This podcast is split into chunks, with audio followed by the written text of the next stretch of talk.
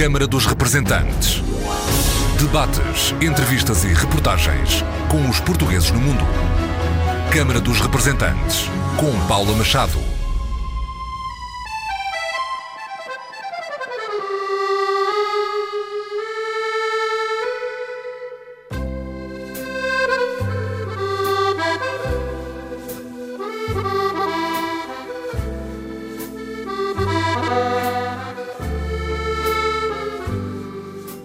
Olá, bem-vindos ao Câmara dos Representantes. França, anos 60. Quantos eram os portugueses a viver no maior bairro de Lata, de Champigny? Um pequeno Portugal de barracas, sem luz, água, esgotos. Como viviam? O que os levou a emigrar e como foi a viagem?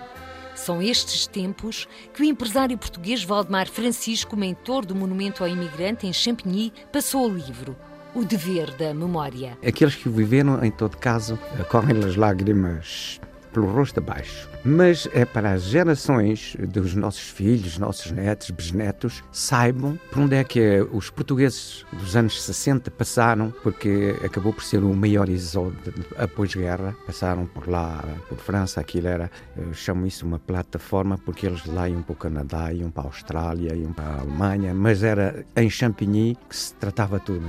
E, e foi um bairro de lata que foi crescente, que de tal maneira de, fulgurante que houve tempo onde nem as autoridades já não faziam nada. Valdemar Francisco, 63 anos, empresário de sucesso em França, fundador do grupo Tradiarte e que viveu nove anos no bar de Lata de Champigny. Ele que nasceu no lugar da Bolsa, ali para os lados de Leiria. Com seis anos, foi com a mãe e os irmãos para a França. O pai já lá estava. Corria o ano de 1959 e é a história destes portugueses que Christopher Fonseca, produtor e realizador luso-francês, vai filmar. O desafio foi feito por Valdemar Francisco, um convite irrecusável.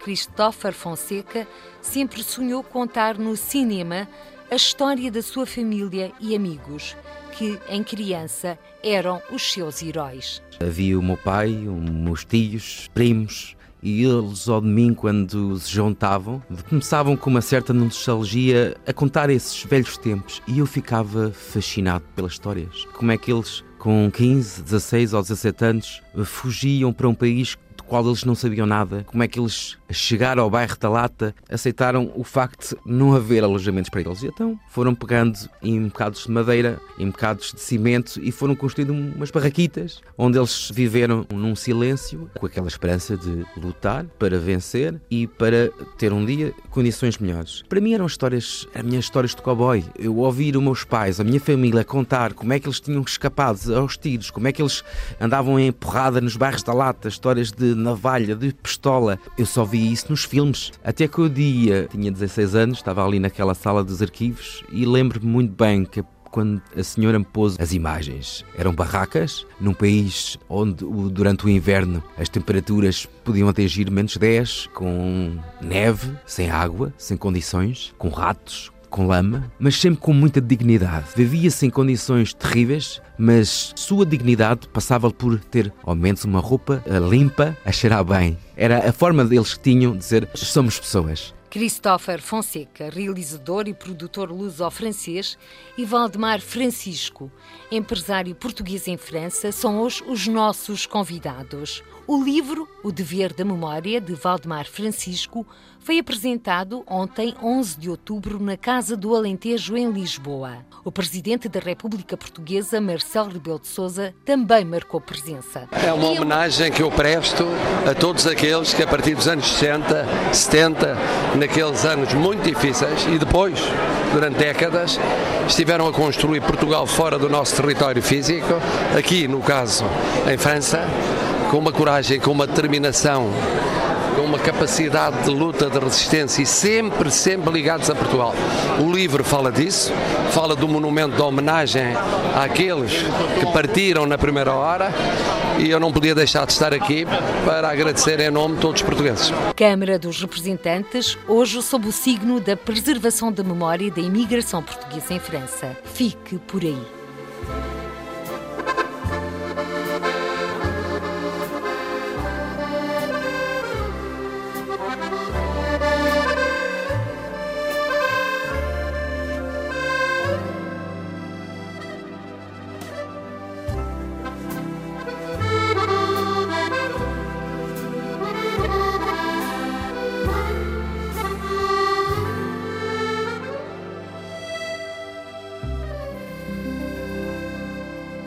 Valdemar Francisco, O Dever da Memória, o livro já está. O lançamento foi ontem na Casa do Alentejo, com a presença do Presidente da República Portuguesa, Marcelo Rebelo de Sousa, que fez questão de dizer que tinha de estar presente. Era um simbolismo para todos os portugueses que vivem além fronteiras. Antes de mais, vamos saber Valdemar Francisco, que aos seis anos partiu para a França, foi viver em Champigny, num bairro da Lata, e onde não teve infância, se é que assim se pode dizer, porque não tinha tempo para brincar. Aliás, nem brinquedos havia, nem água canalizada, nem rede de esgotos, quanto mais o resto. Valdemar Francisco, este O Dever de Memória, um livro bilingue, no fundo é para que as pessoas se recordem do que passaram os pioneiros da imigração portuguesa na década de 60 para a França. Exatamente. Eu não sei se é para que se recordem, aqueles que viveram, em todo caso, eh, correm as lágrimas pelo rosto abaixo. Mas é para as gerações dos nossos filhos, nossos netos, bisnetos, saibam por onde é que os portugueses dos anos 60 passaram, porque acabou por ser o maior exódio após guerra. Passaram por lá, por França, aquilo era, eu chamo isso uma plataforma, porque eles lá iam para o Canadá, iam para a Austrália, iam para a Alemanha, mas era em Champigny que se tratava tudo. E, e foi um bairro de lata que foi crescente, que de tal maneira de, fulgurante que houve tempo onde nem as autoridades já não faziam nada e o, e o homenageado, o Louis Talamani, queria fazer desmantelar o, o Bar da Lata, mesmo assim, como humanista, vinha ter com nós à escola, foi talvez a pessoa que me falou de homem a homem, que eu era um rapazito, e isso deu-me muita pronto, deu muita, muita segurança, muito reconforto. E ele fez tudo e mais alguma coisa canalizar a água, pegaram a água daquelas fontes de roda e etc. Fez distribuir eh, mantas, eh, botins e tudo. Pronto, era um humanista e, e andava a bater-se. Ele era senador, presidente de Câmara e senador e sempre, sempre em guerra para proporcionarem boas condições para acolher os imigrantes que vinham para ali trabalhar. E foi uma coisa que me marcou muito e eu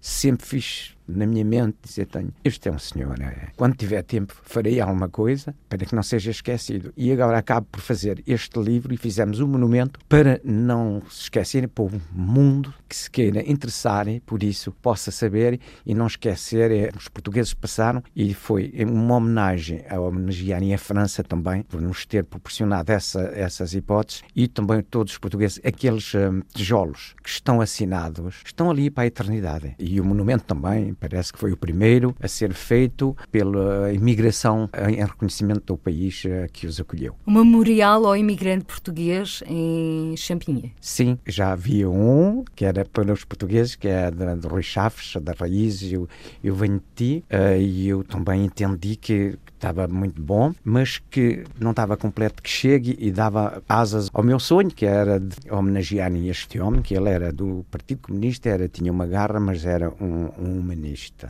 foi dar-lhes condições de vida aos portugueses que viviam em Champigny. E Champigny era um pequeno Portugal num bairro da Lata. É. Quantas pessoas chegavam a viver numa casa? Eu Ou, entre aspas, numa barraca? Depende. Às vezes uma barraca, os colchões de, no chão, serviam para aqueles que dormiam lá de noite e também aqueles que dormiam de dia porque trabalhavam por turnos. Era uns em cima dos outros praticamente, uh, numas condições terríveis porque para se aquecerem de inverno, os invernos eram ainda muito mais rigorosos que agora. Pronto, mas português, o povo português é um povo de garra e trabalhadores e que nada para.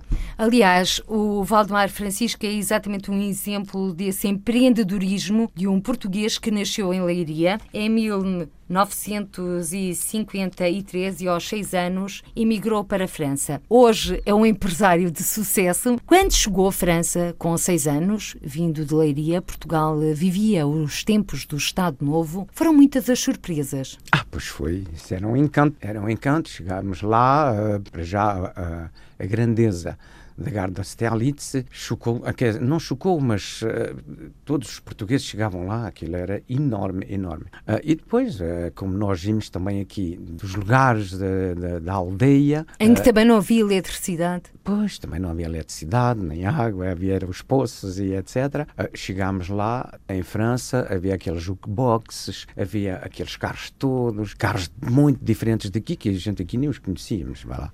Só quando uma vez fui a Leiria para tirar fotografia para o passaporte, é calcei meus primeiros sapatos e a minha primeira camisolinha e tal.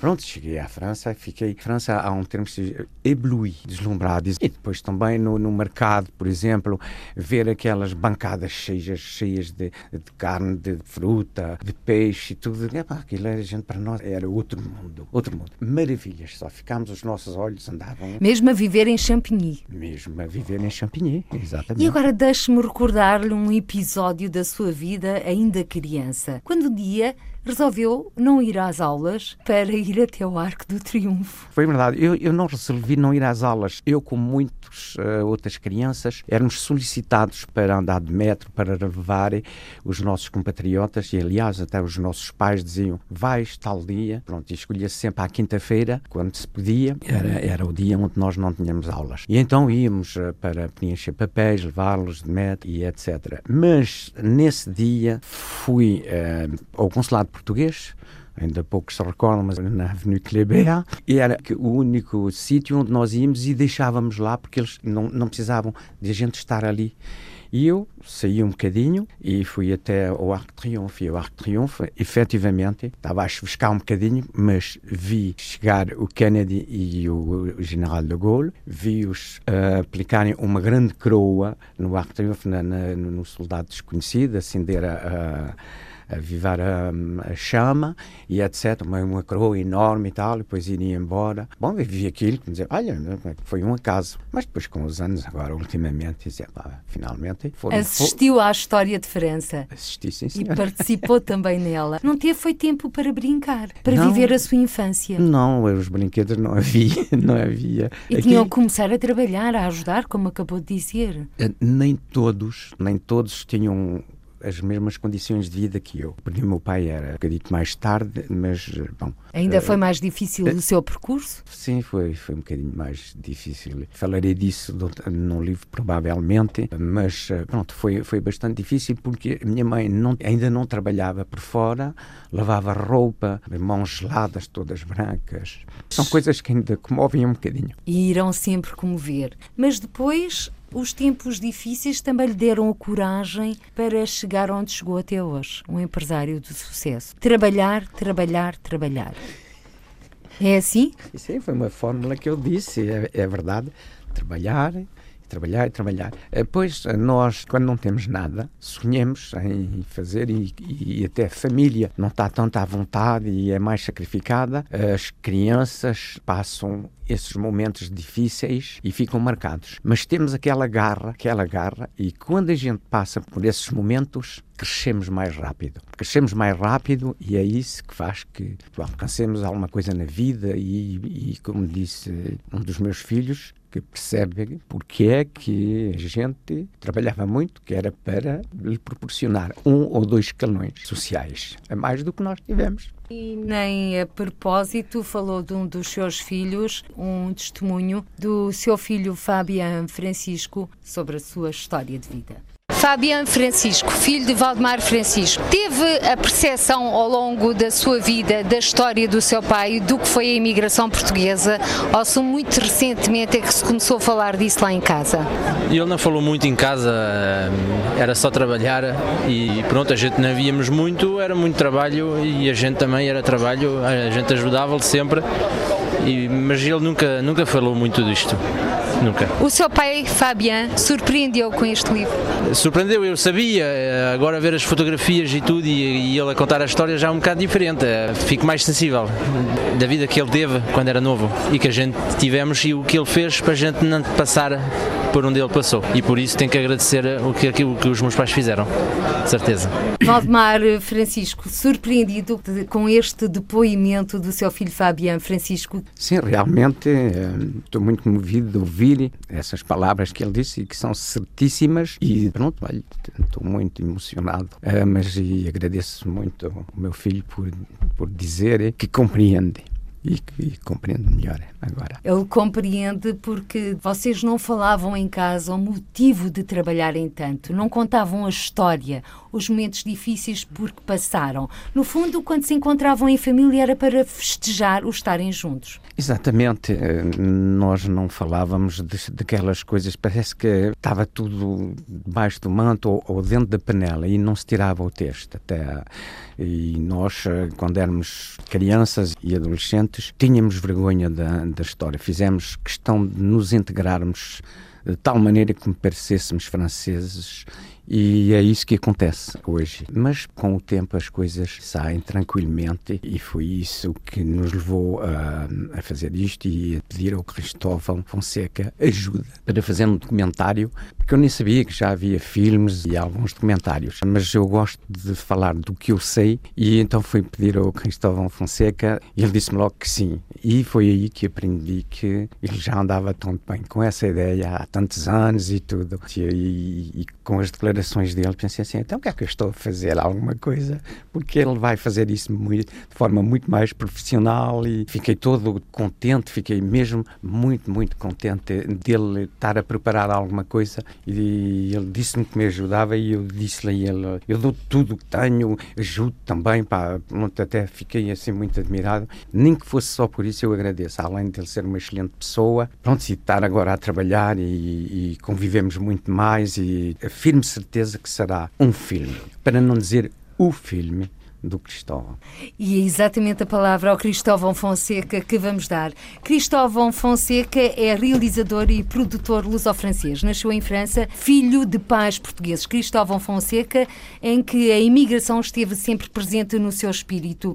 Nasceu seis anos depois da demolição do bairro da Lata de Champigny. Cristóvão Fonseca, este era o filme porque esperava, era o pretexto para contar a história da sua família e dos seus amigos. Eu, desde criança, cresci a ouvir os relatos das histórias do, dos bairros da Lata. Histórias que só se contavam entre eles quem vivia nas barracas. E eu lembro-te, miúdo, a ficar debaixo da mesa e ter um fascínio por essas histórias. Havia o meu pai, os meus tios, primos, e eles, ao domingo, quando se juntavam, depois da refeição, começavam com uma certa nostalgia a contar esses velhos tempos e eu ficava fascinado pelas histórias. Ficava fascinado como é que eles, com 15, 16 ou 17 anos, fugiam para um país do qual eles não sabiam nada. Ficava fascinado como é que eles embarcavam em carros escondidos para passar as fronteiras. Ficava fascinado quando eles contavam como é que eles tinham escapado aos tiros dos carabineiros. Ficava fascinado como é que eles chegaram ao bairro da Lata, aceitaram, porque muitos deles não sabiam para onde é que eles iam. E eles aceitaram essas condições, aceitaram ser tratados de maneira desumana. Temos que dizer as palavras. São pessoas que sempre foram atrás, foram sempre pessoas que reclamaram que era normalmente devido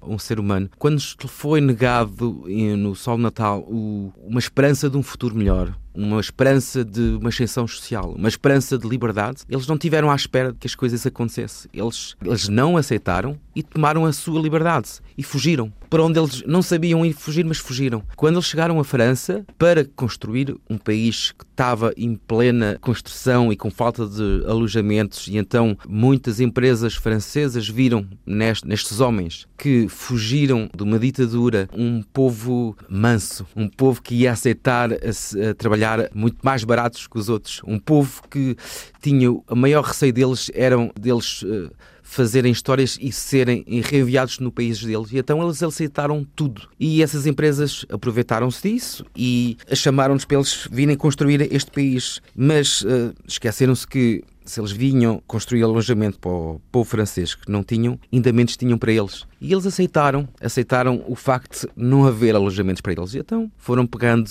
em bocados de madeira, em bocados de cimento e foram construindo umas barraquitas onde eles viveram num silêncio, aceitaram com aquela esperança de lutar para vencer e para ter um dia condições melhores. E então fui crescendo com essas histórias. E durante a minha infância cresci com essas histórias. Para mim eram histórias, as minhas histórias de cowboy. Era eu ouvir os meus pais, a minha família contar como é que eles tinham escapado aos tiros, como é que eles iam, a, faziam, andavam em porrada nos bairros da lata, histórias de navalha, de pistola.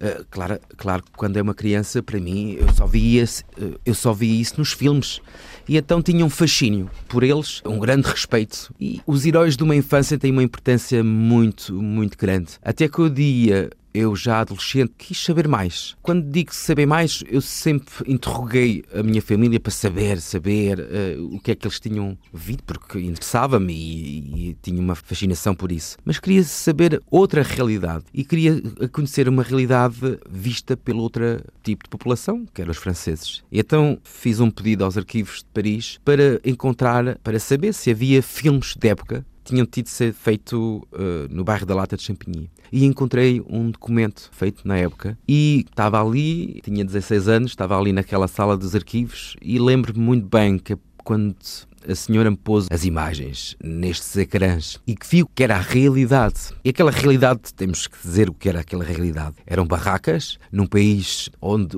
durante o inverno as temperaturas podiam atingir menos 10, com neve, sem água, sem condições, com ratos, com lama, mas sempre com muita dignidade, porque eu sempre fui marcado que em todos os arquivos que eu encontrei, via sempre uns portugueses a lavar a roupa. Vivia-se na lama, vivia-se em condições terríveis, mas a sua dignidade passava por ter ao menos uma roupa limpa, a cheirar bem. Era a, a forma deles que tinham de dizer a última reserva para dizer nós vivemos em condições terríveis, mas somos, somos pessoas. Somos pessoas. E foi um, um, um, dia muito especial para mim porque essa realidade, temos que ver que eu crescendo com essa imagem dos meus heróis, de repente os meus heróis tornaram-se em vítimas. E foi muito difícil para mim aceitar. N não se pode tocar em, nos heróis de uma, de uma criança e quando esses heróis tornaram-se umas vítimas foi muito, muito duro para mim e desde então resolvi um dia hei de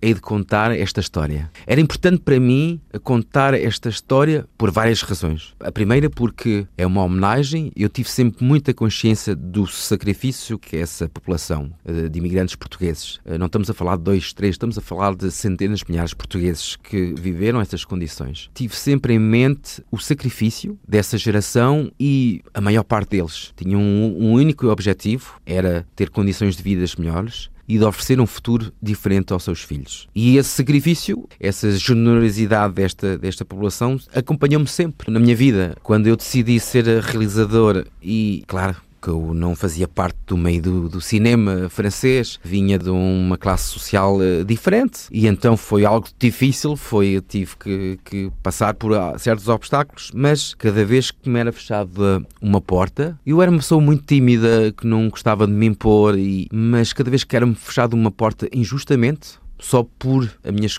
condições sociais, só de onde eu vinha. Só por ser filho de imigrantes? Só por ser filho de imigrantes. Era o estigma? Era o estigma, porque um filho de imigrante tinha que eh, trabalhar nas obras, não podia trabalhar noutra coisa. Não podia eh, seguir Belas Artes. Belas Artes é, era inimaginável. Lembro de ver filmes no cinema e uh, a ver os genéricos dos filmes à, à espera de ver um nome português, com aquela esperança, quando somos crianças, com aquela esperança de dizer se está ali um nome português, isso é sinal que se calhar também eu posso, mas não há, se não houver um que conseguisse isso, será que eu consigo? E então, cada vez que me era fechada uma porta, a primeira reação é: pronto, eles não, não querem de mim, é, é assim. Depois vinha-me em mente os sacrifícios que passaram a minha família para me oferecerem um futuro. Os seus pais, os seus primos, os seus tios que passaram a fronteira a pé. O seu pai, com 17 anos, Exato. migrou para a França em condições terríveis e nunca desistiu a sua mãe e foi isso que lhe deu força. Claro, não podia renunciar a pensar do que, que eles eh, viveram para eu poder ter um futuro diferente. E então foi sempre uma força.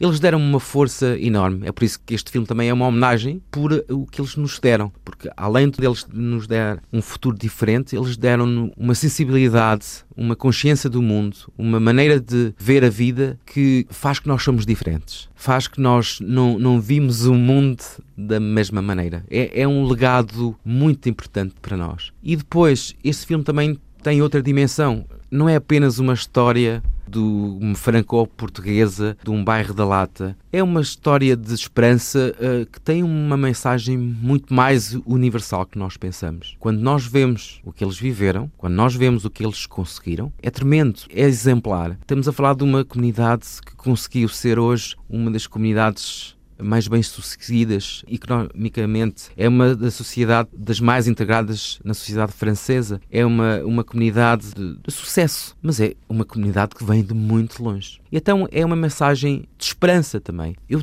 tive consciência disso quando estive a fazer, há alguns anos atrás, um documentário sobre os bairros da Lata hoje. Estive uh, no Bosque de Vincennes com refugiados que chegavam fugir como os nossos pais, fugir de ditaduras, fugir de guerras. Chegavam do dia para o outro sem saber onde eles vinham, com crianças, e de repente viver em 2015 o que os meus pais, os meus avós viveram 50 anos atrás foi um choque. Foi um choque de ver crianças de meses com o rosto todos negros por causa do, do, do, carvão. É um choque de ver que a história se perpetua continuamente e que parece que esquecemos o passado. E este filme também é uma maneira de olhar para o nosso passado, ver o que se passou, o que é que eles viveram, para que não se repita continuamente estas histórias, estes dramas, para que também nós abrimos as, as mentes e que olhamos para esses migrantes de hoje de outra forma, porque realmente as nossas sociedades estão a viver um populismo, estamos a, a voltar a, a, pôr fronteiras, estamos a, nós já devíamos... A criar estar, muros. A criar muros enquanto nós há 50 anos estávamos a, a tentar destruí-los e então também é uma maneira de ver o nosso presente diferente e também pensar no nosso futuro, que se faz sentido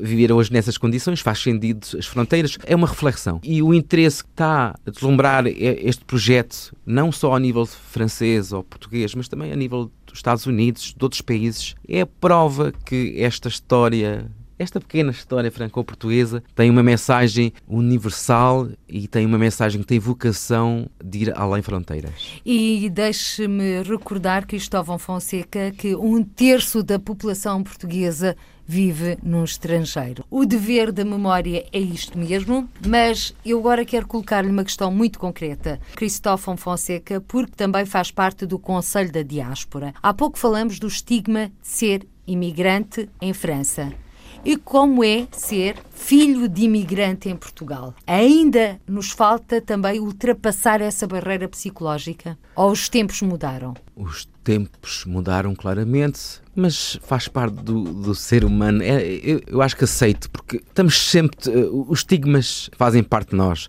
Se vens do Alentejo é porque vens do Alentejo, se vens do Norte é porque vens do Norte. Claro que para mim é sempre difícil. Eu, eu tenho a, a, sorte de trabalhar também cá em Lisboa e de vez em quando as pessoas esquecem-se que eu sou filho de imigrantes, esquecem-se desse passado e, e eles abrem-se um bocadinho mais e ouço frases ou, ou clichês Tais difíceis. Como? como ah, estes imigrantes uh, acham os que os AVEX, essas coisas. É desconfortável. É, não é desconfortável, é perante a minha geração, da segunda ou terceira, nós aceitamos e, e, eu acho que nem me faz diferença. Eu sou português, sou francês. É um cidadão do mundo. Sou cidadão do mundo. Se as pessoas não têm condições para ter mais abertura, não me faz mal. Mas realmente o que me toca mais é quando se critica as gerações dos meus pais. E é isso mesmo a deixa para a palavra para Valdemar Francisco. Valdemar Francisco deixou ali a zona de Leiria com seis anos. Hoje é um português, um empresário de sucesso em França, fundou a Tradi Arte, tem negócios em França, em Portugal também. Quando começou a palmilhar os degraus daquilo que é hoje, do empreendedorismo e do sucesso, sucesso com muito trabalho, recorda-se, quando vinha de férias a Portugal, sentia o estigma do imigrante que vem de férias e vem ostentar o bom carro, quando no fundo o que queria mesmo era descansar e mostrar aquilo que tinha conseguido e partilhar com os seus amigos? Uh, sim, eu tenho um sorriso porque a, a, Paula Machado está a dizer eh, verdades que era isso mesmo, mas eu não fazia parte dessas pessoas de estar assim, de vir ali todo cagão, desculpe lá da, da, palavra. Tive sempre bons carros, que era grandes carros, que era para os meus filhos viajarem em melhores condições.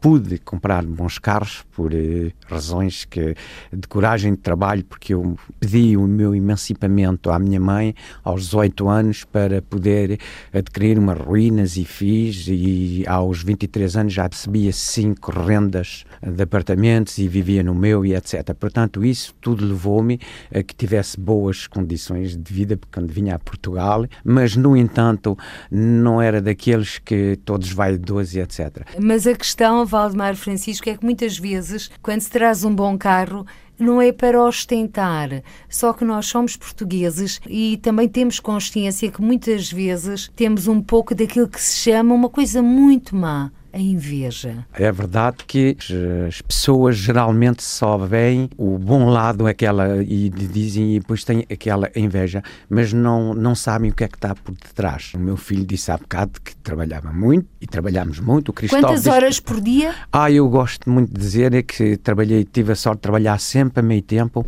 12 horas por dia. É meio tempo. Sim, o dia tem 24 horas. Exatamente, tive essa sorte de trabalhar a meio tempo, mas só que era 12 horas por dia. Os pais do Cristóvão também, trabalham muito, pronto, uh, quando aprendemos e quando víamos uh, a vida que viviam certas pessoas e, e, e, os franceses, nós também queríamos viver como eles, integrar-se como eles, portanto, e para isso tínhamos que trabalhar para arranjar, angriar e para os nossos filhos estarem como os outros filhos de franceses e etc. Era isso. E quando vinha aqui a Portugal, eu via, às vezes, tinha vergonha de como se comportavam certas pessoas que vinham de lá. É, é, o ser humano é assim e eles vinham ali. Eu até no discurso de inauguração disse, assim, de uma maneira brincalhona, uh, que eles chegavam aqui e se lapetaient, quer dizer que eram assim vaidosos e etc. Bom, todo mundo se riu, mas eu gosto assim de, de dizer assim estas coisitas que é para também pôr um bocadinho de humor uh, e de humildade nessas frases. Mas também disse que nunca esperou nos seus sonhos chegar onde chegou hoje, com uma empresa, com empregados, com vasto património, tendo homenageado a sua história de imigração e a dos seus companheiros ou companhão de route e mais ainda escrever um livro. Ah, pois nunca imaginei uh, nem estar perto do Presidente da República, nem, nem, nem ter assim uma empresa. Eu trabalhei em grandes empresas, uh, mas eu queria ter uma empresazinha pequena e, e muita relação com os clientes, era isso. E queria ser arquiteto e não pude, etc. E tive muitos anos a fazer, eh, sair das grandes empresas, fundei a minha empresa e pronto, estava com os clientes, estava muito à vontade. Depois, bom, as coisas proporcionaram-se um bocadinho diferente. Um dos meus filhos eh, quis vir trabalhar para a empresa, pronto. Depois, eh, mais tarde, o outro, bom, estava a ver que ia trabalhar para o outro lado, disse, ah, lá, podes também vir trabalhar para cá. E cada qual tinha um setor, ocupava-se, pronto, e as coisas foram progredindo assim, até chegarmos a um grupo, efetivamente, onde em 2014 acho que faturámos 80 milhões de dólares. Mas pronto, não é isso que faz os homens e as pessoas. Uh, hoje até uh, temos a, a, reduzir muito, muito uh, e eles que façam o, que queiram, mas pronto, hoje o tempo eu quero viver um bocadinho, usufruir do meu trabalho e com a minha esposa e viver alguns anitos enquanto possam dar um bocadinho e, e viver assim um bocadinho de forma diferente, porque senão é uma vida só de trabalho e a gente sabemos que temos a chegar um bocadinho à porta e daqui lá temos a ver se não caminhamos muito depressa para isso durar mais um bocadinho de tempo. E claro que vai durar. Nesta sua deslocação a Portugal para apresentar o livro Dever da Memória, trouxe consigo alguns companheiros de Champigny. Ah, sim, isso é verdade. O monumento foi de tal maneira aceite, foi muito além, além de, do, do que eu, a minha expectativa expectativas e eu estava disposto a fazer um monumento pequenino só. Mas uh, aquilo, houve um envolvimento tão grande, tão grande, eh, pronto, que acabou por ser eh, também reunir muito mais gente. E nós tínhamos, quando fundámos a Les Amis du Plateau, quando fundei, era para com o objetivo de a Câmara de Champigny nos nos proporcionar as salas para fazer eh, reuniões com os nossos antigos colegas e professores. E isso aconteceu. E era para tomar aquelas imagens do reencontro entre eh, depois de uma vida de trabalho, não era? Eu uh, deixei pessoas, colegas que perdemos de vista, uh, jovens com aquele olhar e aqueles cabelo português e etc. E depois mais tarde encontrei os carecas e etc. E agora está a viajar com eles, a fazer e, um tour aqui por Portugal. Exatamente. E então decidi, decidimos de trazer, de oferecer também aos nossos professores que nos deram aulas nos anos 60, porque também houve uma senhora, uma professora que me levou para casa. Eu saltei, eh, quer dizer, saltei duas escolas, quer dizer, saltei uma, uma classe. E quando chego para, para a classe dela, faltava-me um bocado de vocabulário, uh, os, os verbos, e, e, ela via que eu tinha capacidades, mas que bom, que, que vinha, vinha um bocadinho na carruagem de trás, uh, e portanto era o primeiro da, da, da classe antiga. E ela leva-me para casa, tinha ela 20 anos, 21 anos, e eu outro rapaz, só para nos dar aquela ajuda. E eu mais tarde não esqueci isso. E estou com ela, estou com muitas professoras, professores e alunos eh, e temos uma imensa satisfação de lhe oferecer esta visita a Portugal, de fazer conhecer, muitos deles não conhecem, e também como agradecimento estarem ontem com o Presidente da República fazerem uma foto com o Presidente, pronto, talvez elas também nunca pensassem em ter isso e estão encantadíssimas de estarmos com nós, pronto, aquilo é uma alegria. E recordo que há delas entre, bom, pelo menos 70 e poucos anos, até 80, eh, porque... Ainda vão palmilhar muitos quilómetros. muitos quilómetros também vai percorrer este livro de verde memória, porque vai ser apresentado noutros países. A seguir a França? Sim, espero isso, eh, porque não para mim, porque não, não, é por causa da venda dos livros que a gente andemos a trabalhar.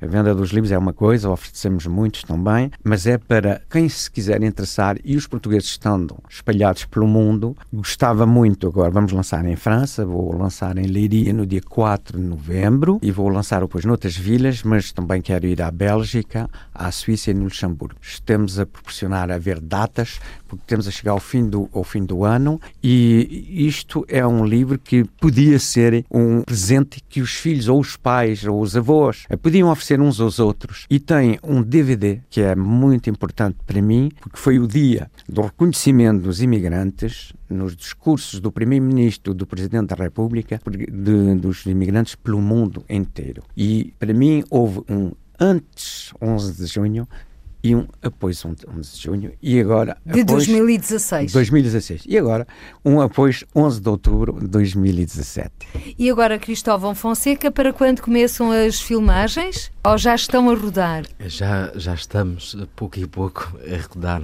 Já, aliás já estamos a rodar há, há 15 anos.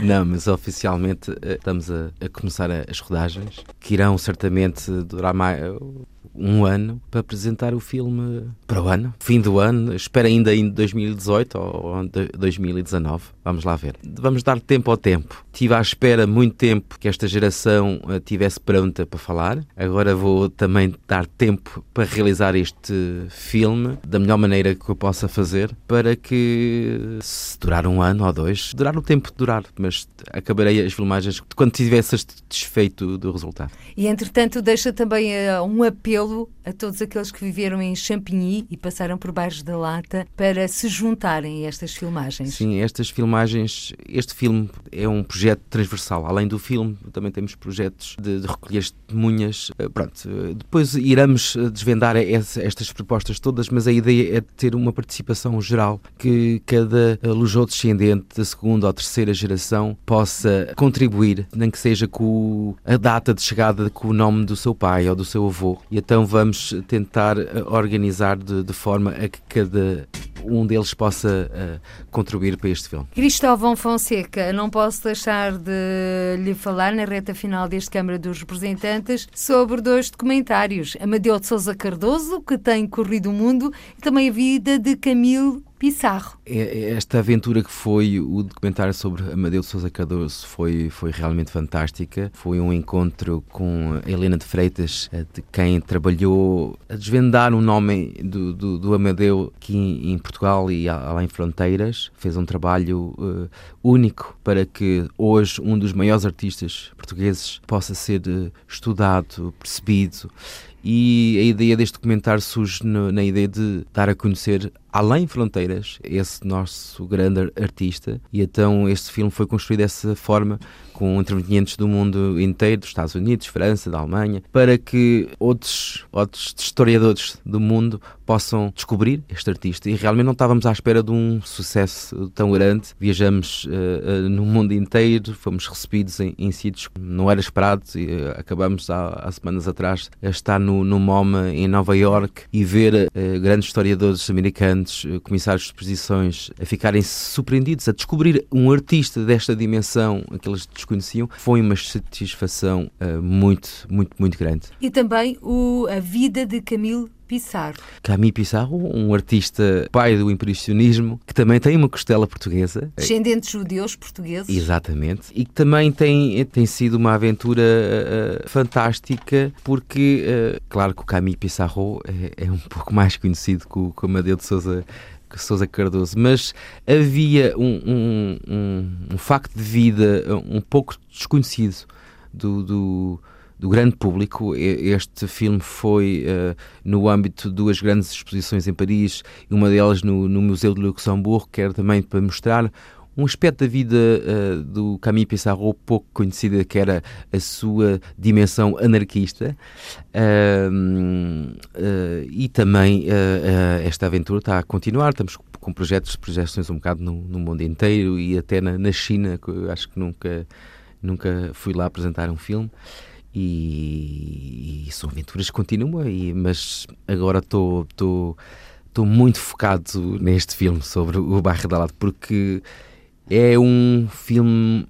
É o filme mais importante para mim. É o filme que me é deu. É o filme da vida do Cristóvão Fonseca, pelo qual sempre sonhou e quis realizar. Exato. Eu acho que sou, sou hoje realizador é porque, desde criança, quero contar esta história. E hoje que sou pai, ainda quero mais contar esta história. Quando pai de duas meninas. Exato. E o Valdemar Francisco foi exatamente a pedra de toque para que este filme acontecesse.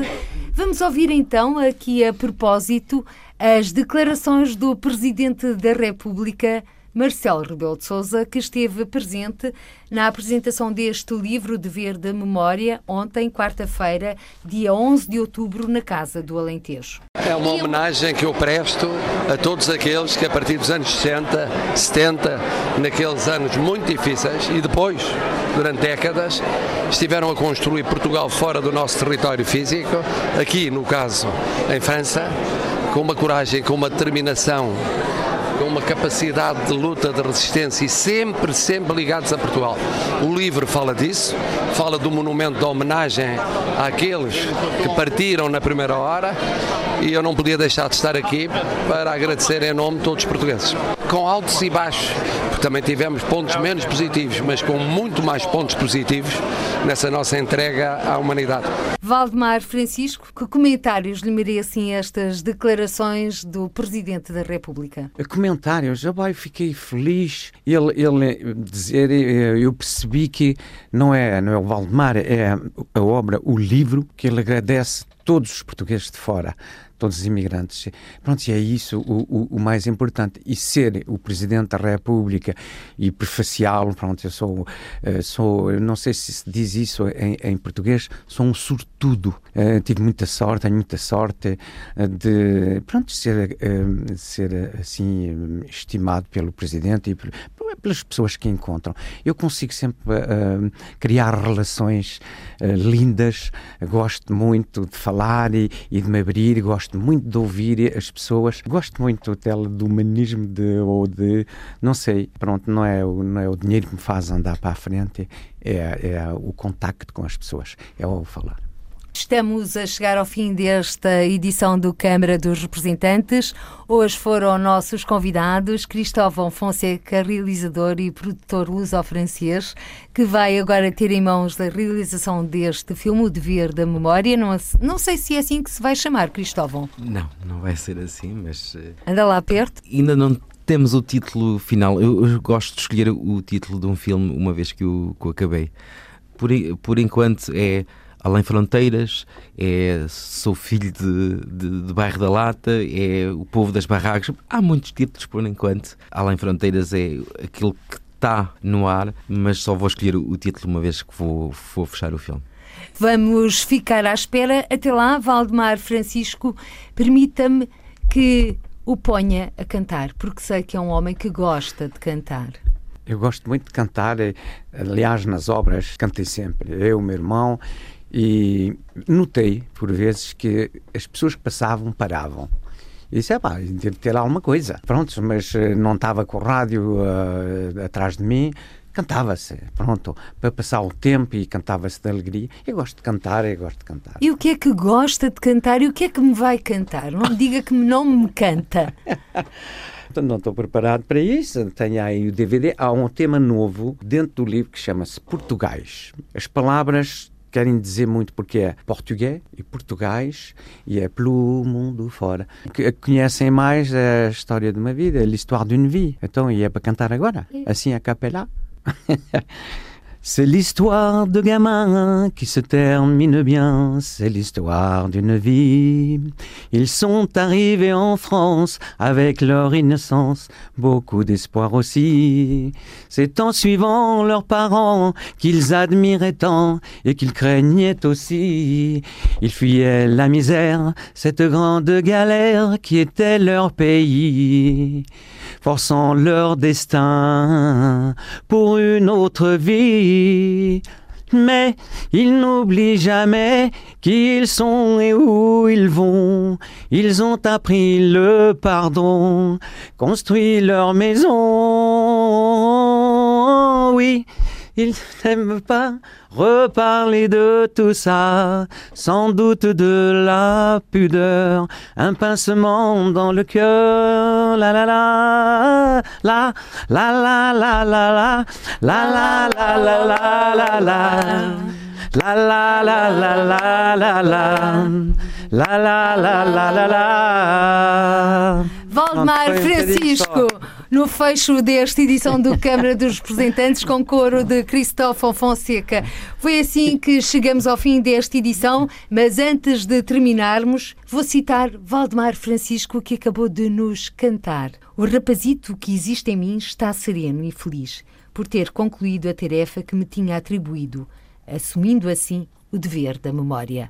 Muito obrigada, Valdemar Francisco, muito obrigada, Cristóvão Fonseca, e a todos os que nos estão a escutar. Até ao próximo encontro. Sejam felizes. Câmara dos Representantes. Debates, entrevistas e reportagens com os portugueses no mundo.